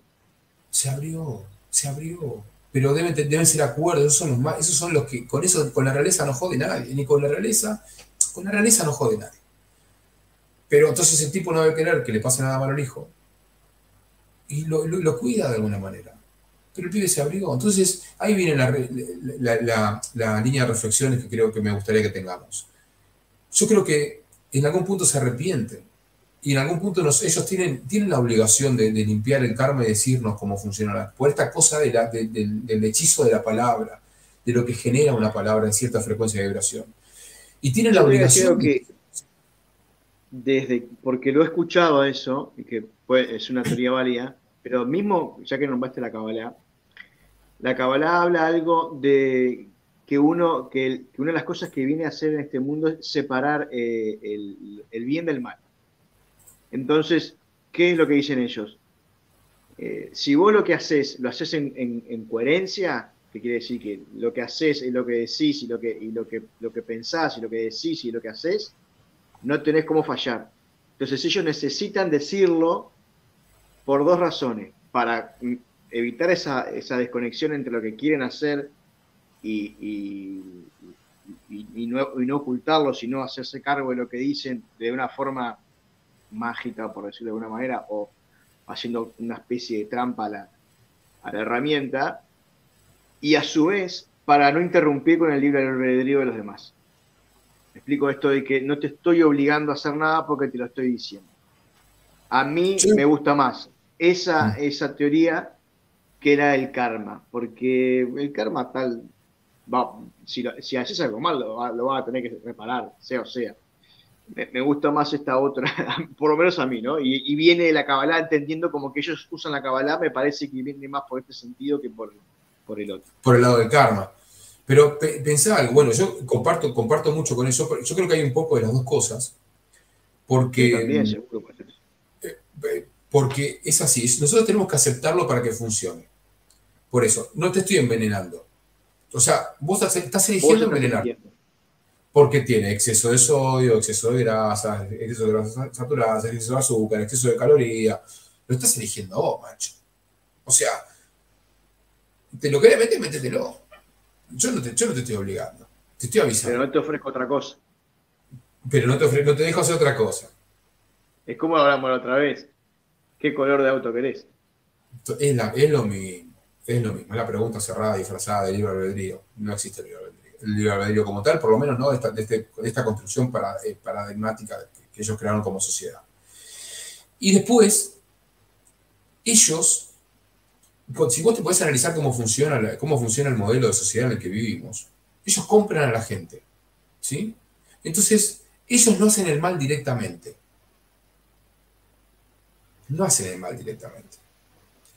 Ellos ah, se sientan a hablar con gente, a decirle, bueno, mira, vos querés vivir bien, mira qué bien puedes vivir. Demuestra todos los lujos que quieras, todos. Querés vivir tranquilo, no querés laburar ni, ni vos ni tus hijos van a laburar más. Eso es algo que quiero encontrar y no lo puedo encontrar. Hay un relato muy interesante de un pacto que firmó San Martín, apenas vino de Inglaterra, para asegurar el bienestar de, de, cinco familias de aquel, de aquel momento para, con, con, el fin de vender, de vender, de entregar la, la nación y, y, tomar deuda. Pero bueno, ya me voy a acordar. Entonces ellos te, te, muestran todo lo lindo. Mira qué lindo es esto, mira qué lindo que puedes, viste qué rico el caviar, viste qué lindo viajar en primera y no es en el auto, no como nosotros que viajamos en primera y fundimos el auto a los 200 kilómetros. No, viste qué lindo de viajar en primera. Eh, ¿Viste qué lindo? Bueno, ¿y qué hay que hacer? Y fíjate, mira, este país no puede seguir creciendo. Pero vos fíjate qué querés hacer. El objetivo es este. Yo te pongo este objetivo. ¿Sí? Después vos fíjate cómo lo haces. Ellos directamente no están ejerciendo el mal directamente, no se está sumando el karma. Si esa persona no lo quiere hacer, van a buscar a otra persona para que lo haga. No es casualidad las muertes trágicas de actores de cine y de políticos a corta edad. El club de los 29, de los 27. De los 27 es una. Con todo, volvemos, volvemos a la Kabbalah, con todo lo que significa el 27, o el 72. como el 9 es que, es el 9, que la suma da 9 por eso. Volvemos a lo mismo. Entonces, yo creo que hay un, creo que hay un poco y un poco. Entonces terminamos eligiendo nosotros. Y ahora se me vino a la cabeza algo, pero que no quiero que... Esto, mirá, mirá esto. Mira, voy a volver a compartir pantalla. Voy a volver a compartir pantalla. Porque esto, diciendo esto que estábamos hablando, ¿no? Ellos ponen, ellos ponen las, las reglas, ellos ponen los objetivos y después Muchísimas. Quienes ellos eligen, ahí está. Ellos ponen los objetivos y quienes ellos eligen para llevarlos a cabo son los que, los, son los que ejecutan los objetivos. Vuelvo a la charla del presidente, vuelvo a la charla de este tipo. No me acuerdo dónde lo puse. Para que lo voy a poner del otro. Muchísimas gracias. este, este, es uno distinto. Este es uno distinto. Ahí va. A ver si se escucha bien. Les agradezco la oportunidad de estar. Miren esto. Deben comprometer a los estados y a los Comprometer a los estados y a los los que trabajan. Esto no es, una condición público y Esta es. Miren esto. Público global. Esta cooperación público-privada posibilitó que el ministro de en un esquema de integración productiva con en la producción de la vacuna de Oxford AstraZeneca para toda continente. Esto nos permitirá impulsar vacunación que preserva primero los actores más expuestos a riesgos Las medidas adoptadas han sido fundamentales para iniciar una recuperación que está siendo más veloz de lo que pensábamos hace apenas unos meses. La opción no es la vida o la economía, sino la vida con más mejor. Nuestro sector industrial viene teniendo una recuperación. Este, este es uno de las cosas que dice. Pero hay una parte. La la pandemia a 60%. Acá. Es esta. Deben comprometer a los estados y a los que trabajan, esto no es, es una condición que hemos llevado adelante en Argentina en estos meses.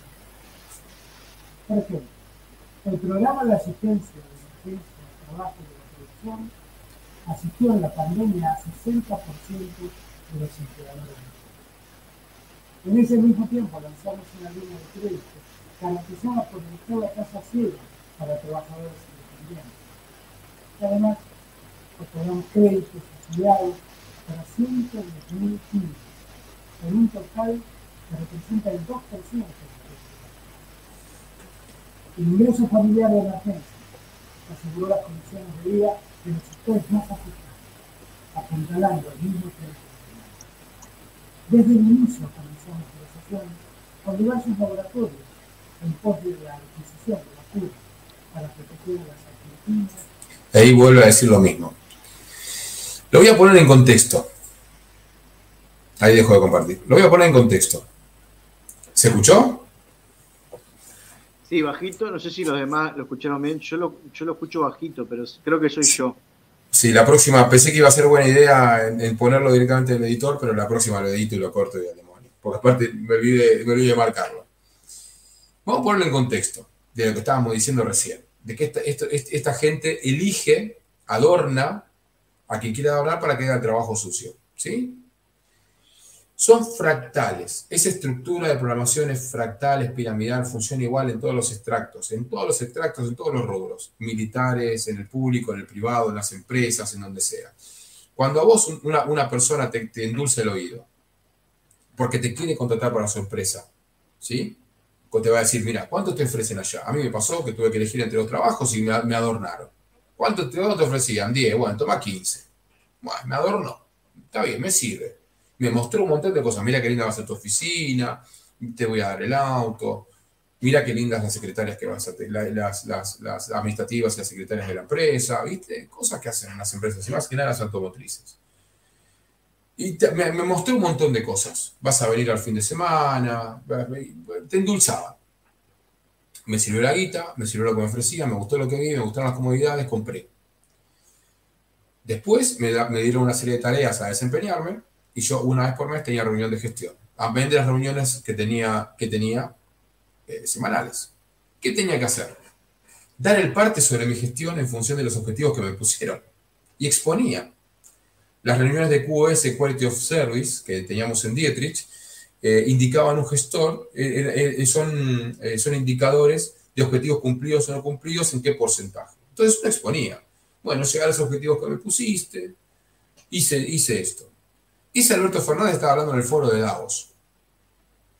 Saquemos que es el presidente de la nación. El tipo estaba exponiendo todos los objetivos que le habían dado a él y que había logrado. ¿Qué era?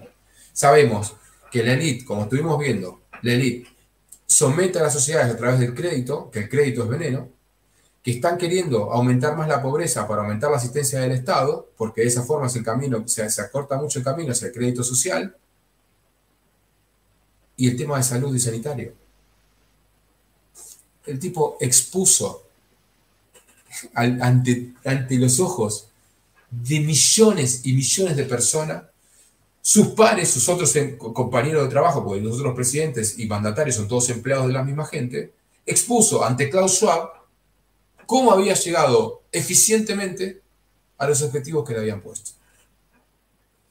Eso, señoras y señores, es la política. Ni más ni menos.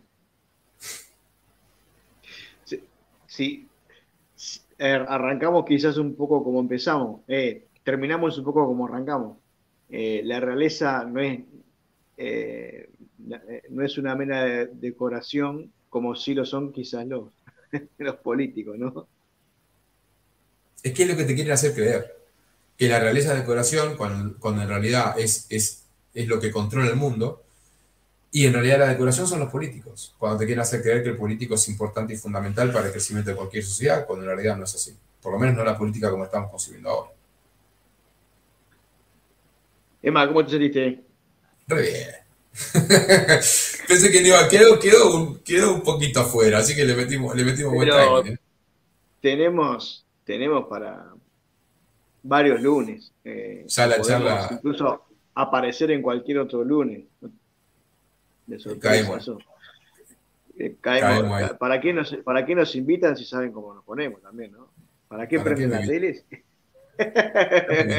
Ah, no me invité. Y con lo que vamos a empezar a hablar después, mira, el, el- bueno, no voy a volver a compartir. El adelanto lo que vamos a poder, lo, lo que vamos a empezar a hablar después.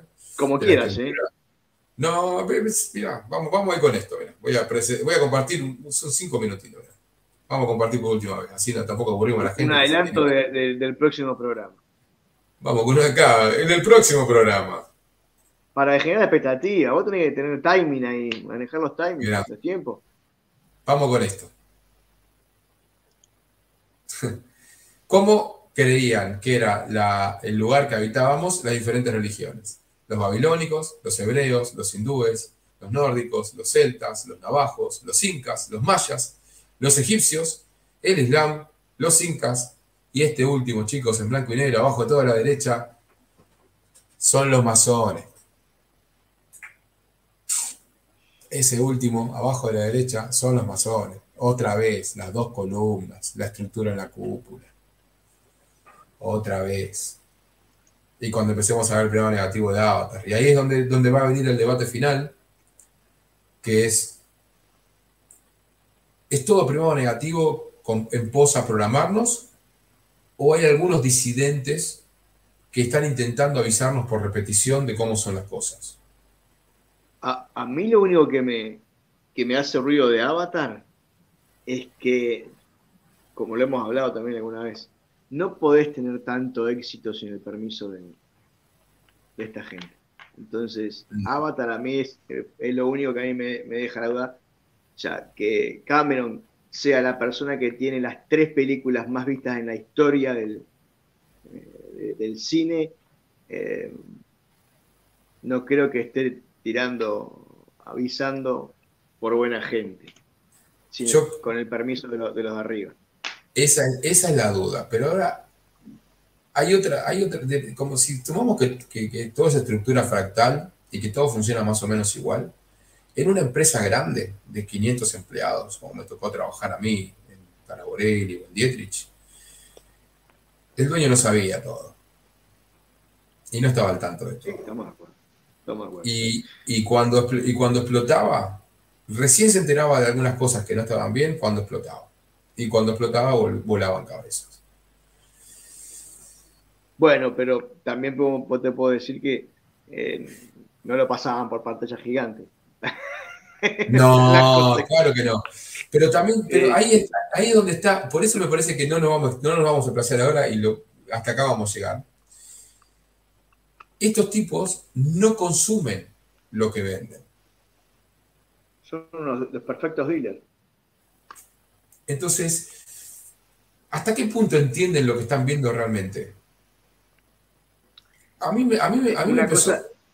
sí. Es una cosa que, yo siempre le digo a, mis hijos principalmente. Ustedes fíjense en las películas cuando la gente importante en las casas, muestras las casas y nunca los ves mirando la televisión.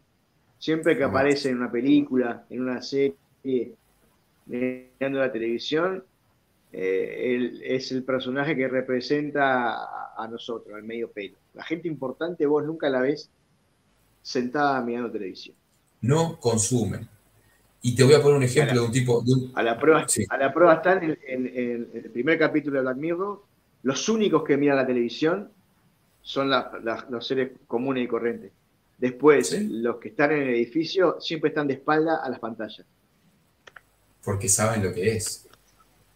Ahora, te pongo un ejemplo básico, básico. No voy a dar el nombre porque no lo vamos a quemar, no me quemé. El dueño de un concesionario, el dueño, no me quemé, tengo así. El dueño de un concesionario muy importante de Argentina, dueño de un avión privado, no cualquiera, o sea, conozco muchos dueños de concesionario y no cualquiera tiene un avión privado. Este tiene un avión privado. Casa acá, propiedades en Miami, Estados Unidos, mucha guita. No sabía mm, pelar un huevo duro. ¿Me explico? Imagínate por qué no. A ese nivel. Y ese es un pelagato. Porque ese no está en Forbes. Ese deja de laburar, se equivocó 15 años, perdió 4 o 5 propiedades y tiene que volver a agarrar la pala, ¿no? Sabemos que pobres somos todos. El único que es rico es el tipo que tiene la posibilidad de dejar de trabajar y vivir de la misma manera durante el resto de su vida. Cualquiera que tenga que dejar de trabajar, cualquiera que dejando de trabajar corra en riesgo la vida que lleva en ese momento es pobre. Tenga como nosotros 50 dólares en el banco o tenga como algunos dueños de, lo, de, de concesionario 15 millones de dólares en el banco. Ese tipo le pegaban los huevos. Y con esa frase creo que podemos cerrar hoy. Este, a ese tipo le pelaban los huevos. Este, gracias a todos.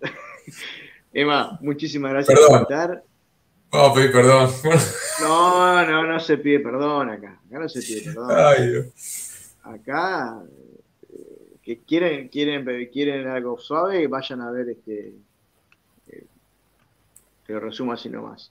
Este, bueno, bueno, no sé cómo cerrar esto. Ya después no sé cómo Ah, cerrar esto. Gracias, gracias a todos. Como siempre, si Nos les gustó, compartan. No nos quemen, pásenlo lindo. Comenten, compartan, denle me gusta. Si no les gustó, no digan nada. Si compartan igual, así otro se clava.